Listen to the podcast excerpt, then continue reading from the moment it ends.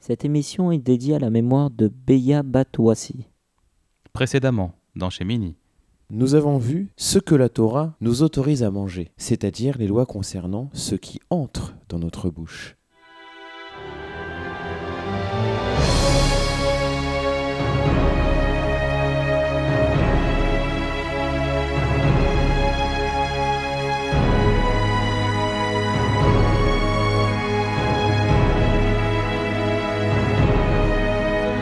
Bonjour à tous, vous êtes sur rosedemiel.fr pour le podcast sur la paracha de la semaine.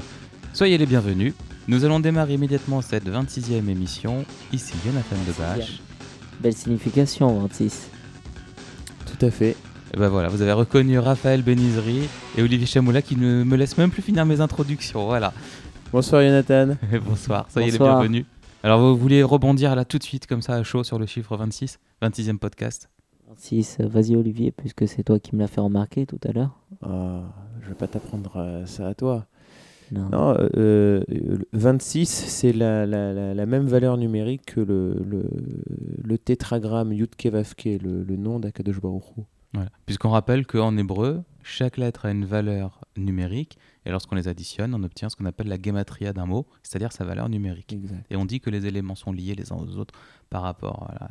Quand deux, deux- deux mots ont le- la même gematria, la même valeur numérique, ça veut dire qu'ils ont un lien, ça veut dire qu'ils sont équivalents. Des fois, on peut même prendre la racine pour savoir c'est quoi la racine d'un truc. Enfin, oh, il y a plein plein de choses à voir. Euh, Je vous invite à aller voir les cours du Rav Menaché. Il y a des choses absolument extraordinaires.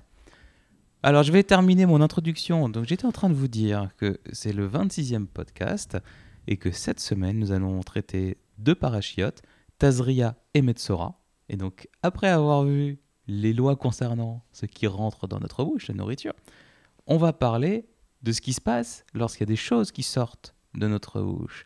Alors, je ne suis pas en train de parler d'accidents de parcours ou euh, de nourriture avariée.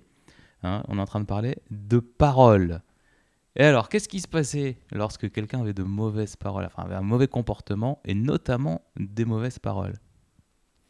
Alors, ra- ra- rappelons ce que, ce, ce que sont des, des mauvaises paroles, ce qu'on appelle euh, dans le langage courant le lachonara. La médisance. C'est de la médisance. C'est euh, parler euh, d'autrui, Ouais. parler d'une personne. C'est avant tout cela qu'on appelle. le D'ailleurs, j'ai un lachon livre absolument extraordinaire qui s'appelle Shmirat Alashon, qui parle uniquement des lois, de comment est-ce qu'on doit parler des autres. Et en fait, quand tu lis ce livre, tu te rends compte que euh, tu ne peux absolument rien dire sur qui que ce soit, voire même faire des compliments parce qu'il y a toujours un, un double sens, un double truc. C'est absolument incroyable. C'est simple. Il y a une règle d'or que j'ai lue dans le, dans le livre euh, Leket Eliaou du Rav Eliyahu Hassan. C'est que euh, l'autre n'est pas un sujet de conversation. Je crois que tu as tout résumé. Razak. Alors, on démarre immédiatement euh, les, les- les informations qui concernent vraiment la paracha. On va parler de ce qu'on appelait la lèpre. Alors, on commence tout de suite en mettant les pieds dans le plat. Ce n'était pas la lèpre à proprement parler. La lèpre, c'est une maladie qui a touché le monde entier, qui consistait en euh, voilà, des maladies de peau. Et donc, on a parlé de la lèpre euh, alors que ce n'était pas de la lèpre dans ce cas-là. Et donc, c'est la traduction communément admise, même si elle est fausse. Donc voilà, donc sachez que quand on parle de tsaraat, ce n'est pas de la lèpre, ça y ressemble, maladie sur la peau aussi, mais elle a cette euh, particularité, c'est qu'elle ne touchait que les béné Israël, et uniquement les béné Israël. C'est-à-dire que même les gens qui vivaient parmi les béné Israël, mais qui n'étaient pas juifs, eux ne pouvaient pas l'attraper. Voilà. Alors, qu'est-ce qui se passait?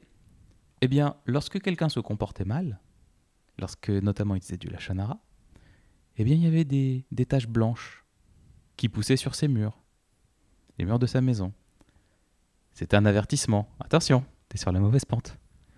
Si jamais la personne poursuivait dans son chemin, on dit que tout ce qui était fait à base de peau dans sa maison, donc tout ce qui était en cuir par exemple, eh bien prenait à- à son tour ces taches blanches, cette couleur blanche, puis ses vêtements, et puis la personne elle-même. Et si jamais quelqu'un était euh, recouvert de ces taches-là, à ce moment-là, il était examiné par le Kohen Gadol, et le Kohen Gadol l'envoyait dans une autre ville. Parce qu'il était, enfin, il était euh, excommunié temporairement le temps de faire tchouva, le temps de, faire repentance, et de revenir. À ce moment-là, la lèpre disparaissait d'elle-même. Et alors, alors vous voyez, moi le premier, j'ai parlé de lèpre. Et, et la première personne à avoir été touchée par cette Sarat, eh bien, c'était la sœur de Moshe, Myriam. Et alors, faut imaginer quand même le cas, le cadre dans lequel c'est arrivé. Elle a fait une critique constructive à son frère, à Moshe, et Moshe lui-même ne l'a pas mal prise. Donc, faut imaginer le niveau qu'on attend d'une personne comme Myriam, et c'est pour ça que elle a été la première à subir ça. Et donc, elle a fait chouva, et donc les taches blanches sont parties. Il faut savoir que quand tu parles de, Myriam qui a fait un Lachonara euh, dans un but constructif, dans le, dans Sefer dont tu parlais euh, au début, le Sefer Shmirat Lachon, où on apprend les différentes lois du Lachonara et les différents niveaux de Lachonara. Euh, le niveau, si je puis dire, le, le moins interdit du Lachonara, ce serait le Lachonara Leto Ailet, dans un but constructif, comme tu dis. Et déjà Myriam qui, qui a fait un Lachonara Letoelet s'est vue être punie de la sorte, alors à plus forte raison ceux qui disent de la, de la médisance de manière gratuite et Radio Cancan, un peu ça. voilà. Alors, euh, il y a le Sforno, qui était un- à la fois un commentateur et à la fois un médecin, qui explique justement quelle est la différence entre la lèpre, au, sens médical du terme, et la tsaraat. Alors, la lèpre, elle commence par une enflure de la peau et elle s'assombrit. Alors que la tsaraat, c'est un blanchissement des zones qui sont affectées. Et donc, selon la, Torah, un lépreux, quelqu'un qui, qui- a attrapé la lèpre, eh bien, il n'est pas impur. Tandis que la tsaraat, elle, elle rend impur. La tsaraat également n'est pas contagieuse. Ce n'est pas le fait de fréquenter quelqu'un qui l'a qui va faire que, encore que euh, par euh, incidence, c'est-à-dire que si on fréquente quelqu'un qui a l'habitude de faire du lachanara, on risque d'en faire un autre tour et donc d'attraper sa ça. tsaraat, mais c'est indirect. C'est plus euh, à son. pas, c'est pas à son contact, mais c'est à son contact. Voilà.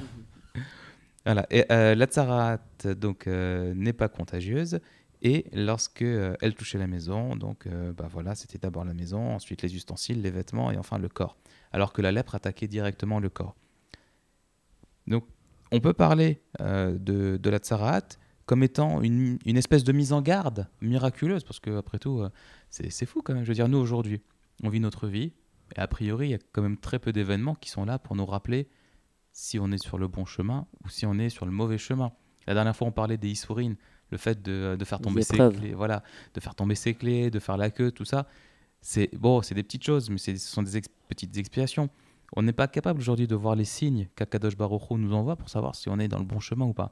Bah, à l'époque, à peine quelqu'un déviait-il, il était tout de suite rappelé à l'ordre. Il avait pas de, on le laissait pas aller trop loin. Incroyable. Il y a quelque chose d'intéressant. euh, déjà, avant tout, le Lachonara, il faudrait un peu prendre conscience de la gravité de cette pratique. C'est-à-dire parce que quelqu'un qui va commencer à raconter de mauvaises choses sur son prochain, on sait que toutes ces mitzvot vont aller chez son prochain et toutes les avérotes de son prochain, toutes les mauvaises actions que son prochain aurait fait vont aller chez lui. Donc euh, Le Rafetz Rahim dit que en, ce qui concerne le Lachonara, le Lachonara tue trois personnes. Elle tue celui qui le dit, elle tue celui qui l'écoute, et elle tue celui qui en est le sujet. Et il faut faire extrêmement attention à tout ce qu'on dit. Et euh, bah, il y, a- cette histoire d'ailleurs avec euh, le Rafetz Rahim. Euh, un jour, il était. Donc, le Rafetz Rahim, c'est quelqu'un, il faut, faut resituer un petit peu le contexte. C'est quelqu'un dont le travail sur le, la Shmirat Alashon, c'est-à-dire que si on traduit l'expression Shmirat Alashon, c'est le fait de garder sa langue. C'est faire attention à tout ce qu'on va dire. Et donc, c'était un, un de ses chevaux de bataille. C'est une mitzvah qu'il a énormément étudiée, énormément mise en pratique et qu'il a souhaité développer et, euh, et faire rayonner sur, le monde. Et donc, il était en voyage avec euh, un de ses élèves et euh, ils se sont arrêtés dans une auberge. Ils ont mangé et euh, la- l'aubergiste est venue les voir. Elle leur a dit Est-ce que c'était bon? Le Rafet Sraïm a dit c'était délicieux, merci beaucoup. Et l'élève a dit c'était délicieux, dommage par contre ça manquait un petit peu de sel. Et euh, bon, très bien, elle repart. Et le Rafet euh, va remuer son élève en lui disant mais qu'est-ce que tu as fait de dire ça? Tu ne te rends pas compte de tout le mal que tu viens de créer. Il dit comment ça tout le mal? J'ai pas dit de mal, j'ai juste dit que ça manquait un petit peu de sel, comme ça elle peut, elle peut, euh, euh, bah, elle peut en mettre un petit peu plus la prochaine fois qu'elle prépare à manger et ce sera moins méchouche. Et, euh, et, du, et le lui a dit non, c'est pas comme ça que ça va se passer. Je t'explique. L'aubergiste à qui t'as parlé, c'est la patronne. C'est sûrement pas elle qui prépare à manger. Derrière, il y a une dame. Imagine si ça se trouve, c'est une veuve qui élève tout seul ses enfants. De son travail dépend tout le revenu de la maison. Elle va aller se faire euh, enguirlander par l'aubergiste. Tu vas la mettre dans une situation où elle va être obligée de dire Mais non, ça manquait pas de sel ce que j'ai préparé, goûte. L'aubergiste, forcément, on est les clients, donc on a raison. Donc elle va prendre parti pour nous. Donc le ton va monter. Donc elles vont se disputer. Et elle va pleurer. Elle va forcément se mettre dans des situations inconfortables. Et elle risque de perdre son emploi. Tout ça parce que tu as dit que ça manquait de sel. Il dit, Rave, pas exagérer. Tout ce que, tout ce que vous racontez, c'est de la science-fiction. Il dit Ah bon Viens, on va voir ce qui se passe en cuisine. Il rentre en cuisine et qu'est-ce qu'il voit? Il voit l'aubergiste qui était en train d'enguirlander la, cuisinière, qui était en train de dire Mais non, ça manquait pas de sel Voilà. Et donc à ce moment-là, ils sont arrivés juste au moment où le ton commençait à monter. Et l'élève, on dit qu'il est devenu complètement pâle quand il a compris ce qu'il avait fait. Et il est parti voir l'aubergiste, il dit Je vous en supplie, pardonnez-moi. Il a demandé pardon aussi à la cuisinière. Il dit Euh, Je prends à ma charge le travail de cette, de cette personne, ne la renvoyez pas, c'est pas à cause de moi, et ainsi de suite. Eh ben, Tout un engrenage qui se crée. Ouais. Lorsqu'on dit du lachonara, on peut même pas s'en rendre compte des. Oui. conséquences graves que ça peut causer. Ah bah oui. Et d'ailleurs, on, on parle beaucoup dans, dans cette parachiote, des, euh, enfin dans, dans ces parachiotes, euh, dans, dans les commentaires, on parle énormément des conséquences de nos actes. Les conséquences aussi bien positives que négatives. Là, on a parlé de conséquences négatives. Il y a une autre histoire. On parle de l'histoire de Rabbi Yaakov Kaminetsky. Et donc, c'était au moment de la Première Guerre mondiale. Lui-même et sa femme euh, étaient en train de, chercher refuge. Donc, ils étaient en plein territoire où il y avait la guerre. Et ils sont arrivés dans la ville de Slabodka. Je ne saurais pas vous dire où c'est exactement. Et il y, a eu, avait une tempête de neige. Et ils ont demandé, euh, ils ont cherché une maison de juifs. Ils sont arrivés devant une très très belle maison. Ils ont tapé à la porte. Et le maître de maison a catégoriquement refusé de les laisser entrer. Il leur a dit non. Ils ont insisté. Il a dit Mais attendez, ma femme et moi-même, euh, on, est en euh, on est en danger là. Si vous nous laissez dehors, on risque, d'y passer. Ma femme est très affaiblie par le voyage. Le, le maître de maison a été inflexible. Il n'a rien voulu savoir. À la fin, la seule chose qu'il leur a concédé, c'était de les laisser dormir sur le pas de la porte, à l'abri, parce qu'il y avait un haut vent. Au moins, ils étaient à l'abri de la neige. Bon. Le rave, à ce moment, le lendemain, est parti. Il a discuté avec le rave de la communauté. Et parce qu'il était choqué de voir que cet homme-là, qui, avait beaucoup de ressources et qui avait refusé de les héberger, il était choqué de voir tout le kavod qui lui était fait à la choule. Il le faisait monter à la Torah et ainsi de suite. Il lui dit Mais vous pouvez pas faire ça, c'est pas possible, regardez ce qu'il nous a fait. Et le Rav a expliqué ce qui s'est passé. Pas longtemps avant cet incident, cette personne-là, qui était de nature extrêmement généreuse, a reçu chez elle une personne. Et cette personne l'a dépouillée pendant son sommeil, alors qu'elle lui faisait confiance. Il l'a hébergé comme ça, voilà, quelqu'un qui, demandait euh, un abri. Et la personne est partie en le volant. Donc, donc échaudé, il voulait plus recevoir de gens chez lui. On peut le comprendre. Et donc à ce moment-là, qu'est-ce qu'on dit? Rav Yaakov Kaminetsky. Par la suite, il est devenu un Rav extrêmement influent aux États-Unis. À par la suite. Grâce à lui, il y a énormément de gens qui ont fait tchouva.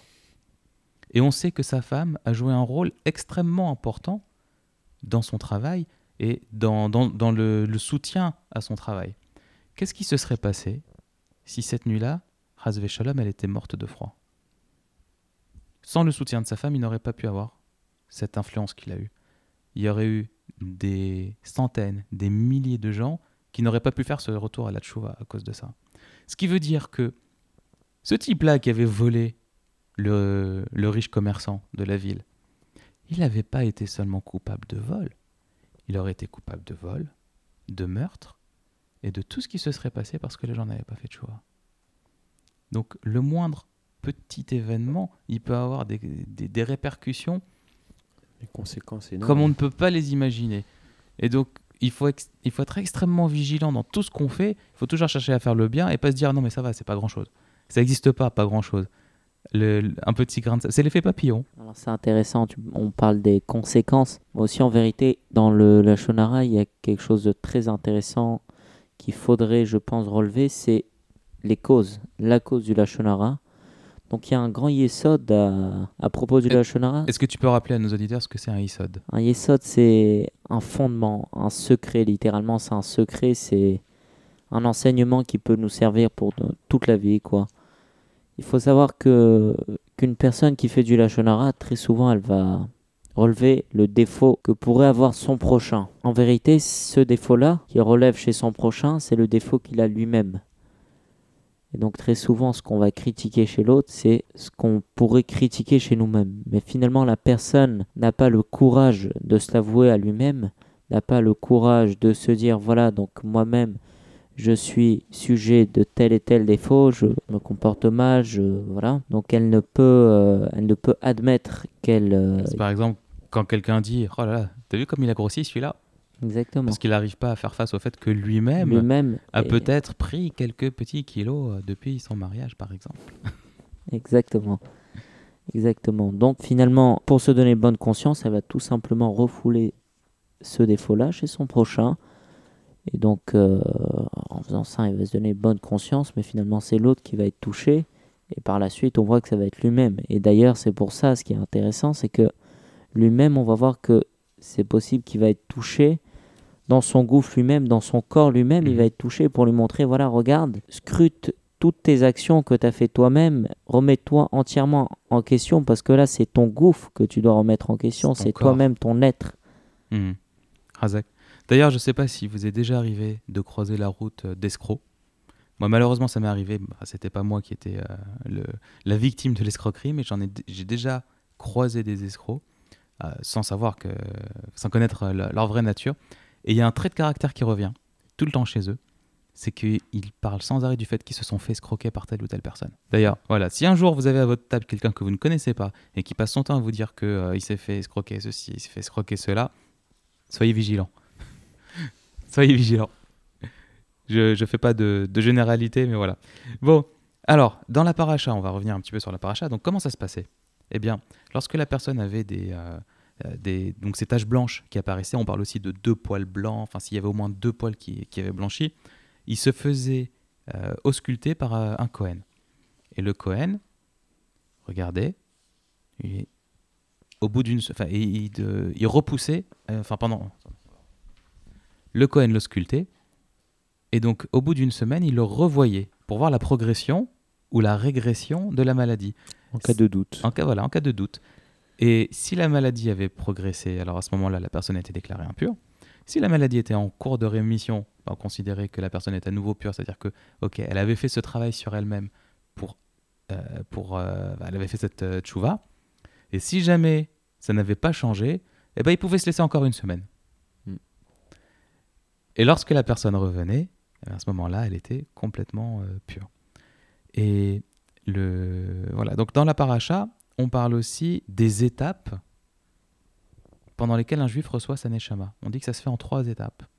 La première, c'est lorsqu'on nomme la personne, donc à la naissance. Alors quand, est-ce qu'on nomme un enfant? Eh ben c'est pas euh, lorsqu'il vient de naître, c'est pas euh, juste à la sortie, enfin quand on le pose dans le berceau. Alors oui, légalement, on est obligé de, de donner son nom à la maternité parce que sinon, bah voilà, en tout cas à l'état civil. Mais euh, le fait de nommer réellement l'enfant se fait quand c'est un petit garçon le jour de sa brit mila, et lorsque c'est une petite fille, eh bien en général c'est le Shabbat, mais ça peut être aussi le lundi ou le jeudi qui suit la naissance. En fait, dès que le papa, on le fait monter à la Torah, et euh, à la fin de, de la montée, eh bien on fait euh, une petite cérémonie qui dure euh, vraiment pas longtemps, dans lequel, dans laquelle, pendant laquelle donc il donne le nom de la petite fille devant le Kaal. Et donc c'est à ce moment-là que l'enfant reçoit la première partie de son âme. La deuxième partie, c'est lors de sa bar mitzvah ou de sa bat mitzvah. C'est l'événement qui, qui marque le passage à l'âge adulte de l'enfant. J'étais un enfant, je deviens maintenant une personne adulte, alors pas adulte dans le sens où j'ai fini ma- de grandir et je suis euh, machin, c'est plutôt adulte dans le sens où maintenant je suis en âge de comprendre ce que je fais, je suis en âge de comprendre pourquoi je le fais, et donc je n'ai plus d'excuses lorsque je fais les choses mal. C'est l'âge euh, de raison. soumission à l'obligation d'accomplir euh, les mitzvot. C'est un peu ça. Et la troisième euh, étape, eh bien, c'est sous la roupa, c'est le jour de, son mariage. Et donc finalement, on dit qu'un homme ne devient réellement complet que après son mariage. Je vais juste rebondir rapidement sur euh, ce que j'ai dit tout à l'heure. J'ai entendu cette semaine un- une très belle signification, c'est qu'on va voir que la personne qui est touchée par la tsarade, par la lèpre, va par la suite s'exiler sept jours dans un endroit seul, où il va être seul, à l'extérieur de la ville. Donc finalement, il va se retrouver seul. Et qu'est-ce qu'on fait quand un homme est seul? Il va réfléchir, il va penser, il va pouvoir scruter toutes ses actions et pouvoir se remettre réellement en question et voir quels sont ces actes qu'il a commis et quels seraient les mauvais actes qu'il aurait commis et prendre conscience et prendre en prendre conscience et finalement euh, espérer les réparer. Et donc c'est qu'une fois qu'il aurait pris conscience et qu'il aurait admis ses propres euh, mauvais actes qu'il va pouvoir être guéri de cette plaie là de Tsarat. Ce que tu veux dire, c'est que s'il a ignoré tous les signaux avant d'être euh, d'être- d'être touché lui-même, le fait qu'on l'oblige finalement à prendre de la distance, on l'oblige à sortir de la ville, donc à arrêter ses activités, à ne plus avoir d'interaction sociale ni rien, on va le forcer à regarder en face, exactement à faire le point. On va le forcer à méditer, on va le forcer à réfléchir. S'il en est arrivé là c'est qu'il l'a pas fait avant il n'a pas forcément encore saisi la Razak Et le fait d'avoir à se remettre en question, ça rend la personne humble. Et ce que, ce que les Chachamim nous expliquent, c'est que avant tout, ce qui ce qui amène l'homme à faire du lachonara, c'est l'orgueil. Donc finalement, le contraire de l'humilité. Allez, pour terminer une petite histoire sur l'orgueil. Il y avait un rave qui avait vécu toute sa vie de manière extrêmement modeste. Et est venu le jour où il voulait marier sa fille. Or, comme vous le savez, lorsqu'on marie sa fille, on doit donner au gendre une dot. Et donc euh, la dot qu'il lui fallait était de 500 roupies. Ne me demandez pas ce que ça fait comme argent aujourd'hui, je suis incapable de vous le dire. Et donc euh, il, se demandait comment il allait faire. Et son maître, à lui, l'a convoqué. Donc il a entrepris un long périple pour aller voir son maître. Il savait pas de quoi voulait l'entretenir son maître. Son maître lui a expliqué J'ai entendu que tu voulais marier ta fille. Je sais les conditions dans lesquelles tu vis. Tiens, voilà 500 roupies. Maintenant, tu peux la marier, tu peux lui trouver un hatan. Il remercie son maître. Il part. Et sur le chemin du retour, il s'arrête dans une ville et il entend des, cris, des pleurs. euh, bon, et il assiste à une scène extrêmement triste. Il voit une fille et un garçon qui étaient censés se marier. Et il se trouve que la maman de la fille était veuve, qu'elle avait eu toutes les peines du monde à réunir les 500 roupies de la dot pour pouvoir marier sa fille, que l'argent avait été égaré, et que le khatan, le fiancé, ne voulait plus se marier à cause de ça. Et donc, drame familial, euh, euh, comme on peut l'imaginer. Et alors le ravin, le rave, sans hésiter un instant, il est parti les voir, il leur a dit, écoutez, c'est extraordinaire ce que vous me racontez. Voilà-t-il que j'ai trouvé 500 roupies? Ça doit être les vôtres. Alors, toute la ville le, remercie. euh, et donc, ils sont là. Et donc, lui, demande à la famille, il dit, bon, qu'est-ce que... Il y avait combien de billets de 10, combien de billets de 20, combien de billets de 50 pour être sûr que c'est bien la vôtre? Et donc, euh, la femme lui décrit, il dit, oh, mais c'est extraordinaire, écoutez, c'est ce que j'ai trouvé. Magnifique, laissez-moi, je vais dans ma chambre et je vous le ramène. euh, je vous ramène la somme. Et donc, il va euh, dans une banque, il échange les billets pour faire correspondre à ce qu'on avait dit. Alors, pourquoi il fait ça? Parce qu'en fait, quand on trouve un objet, on verra ça sans aucun doute plus tard, il faut que la personne qui a perdu l'objet donne des signes, des simanimes, pour montrer que c'est bien le sien. Si on perd un billet de 50 euros par exemple, il n'y a aucun signe. Un billet de 50 euros, bah, ça peut être n'importe lequel, à moins qu'on ait relevé le numéro euh, ou qu'on ait inscrit quelque chose dessus. Par exemple, il y avait marqué euh, Bonne chance mon fils, c'était- le, le billet qu'on a reçu lorsqu'on a ouvert son premier magasin. Euh, ce genre de choses. Donc, mis à part ça, s'il n'y a pas de signe, bah, c'est c'est fini. Maintenant, s'il y a une liasse dans laquelle il y avait 10 billets de 10, 20 billets de 20 et 10 billets de 50, par exemple, la liasse est reconnaissable. Et donc, c'est pour ça qu'il fallait qu'il y ait des, des signes. Et donc, lorsqu'il revient avec l'argent qui correspond exactement au signe que la maman lui a donné, il, leur donne l'argent, tout le monde le remercie, ils lui disent Mais vraiment, euh, quel, quel comportement extraordinaire, n'importe qui aurait, aurait gardé l'argent, vous êtes un grand raf, tout ça. Il dit bah écoutez, maintenant qu'on en parle, euh, bah, vu que j'ai retrouvé l'argent, je pense que j'ai droit à une petite récompense. Donc euh, voilà, je, je réclame 10% de, de la somme. Et là, forcément, retournement de veste des gens, mais t'as pas honte, pour qui tu te prends, euh, euh, qu'est-ce qui t'arrive, c'est pas ton argent, t'as fait que le retrouver, on croyait que t'étais un homme bien, euh, maintenant va-t'en d'ici et le chasse comme, comme un malpropre. Le maître du rave, qui entend parler de cette histoire, va, va voir son, son élève, parce qu'il a compris, il a compris à qui il avait affaire, et, et donc il lui dit, mais qu'est-ce qui t'a pris? Je comprends pas. Qu'est-ce qui t'a pris? Alors il n'est pas en train de, le faire une remontrance par rapport à l'argent qu'il avait donné à quelqu'un d'autre, et du coup lui-même se retrouver euh, à la case départ de son problème. Non, non. Il dit, mais qu'est-ce qui t'a pris de leur demander 10% Il dit, écoute, pendant que j'allais euh, à la banque pour échanger l'argent, je me suis rendu compte que j'avais avec moi un compagnon de voyage auquel j'avais pas du tout prêté attention. C'était mon Yetzara, mon mauvais penchant. Et pendant tout le trajet, il me disait Oh là là, regarde comme t'es bien comme, comme, euh, comme gars. Regarde un peu ce que tu fais, comment c'est extraordinaire. Mais, mais, mais, mais personne fait ce genre de choses et tout. Et du coup, j'ai voulu lui donner une bonne leçon. Je me suis dit, ah bon, c'est ça que tu essayes de me faire croire que je suis extraordinaire et tout, alors que je ne fais que, que, euh, que suivre la Torah. Tu vas voir, on va me chasser de cette ville comme un malotru. J'espère que ça vous a plu. On vous donne rendez-vous la semaine prochaine pour Acharemot et Kedoshim. En ce moment, les parachutes vont deux par deux. hein. C'est voilà, c'est plus rigolo. À bientôt. Au revoir, à bientôt. Passez une bonne semaine.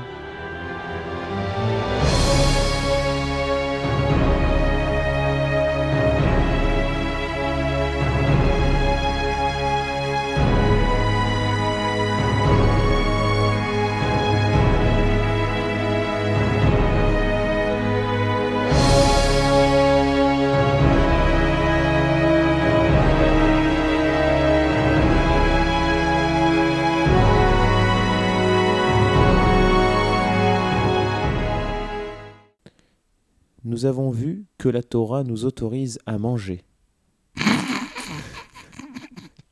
C'est bien. On a le droit de manger alors.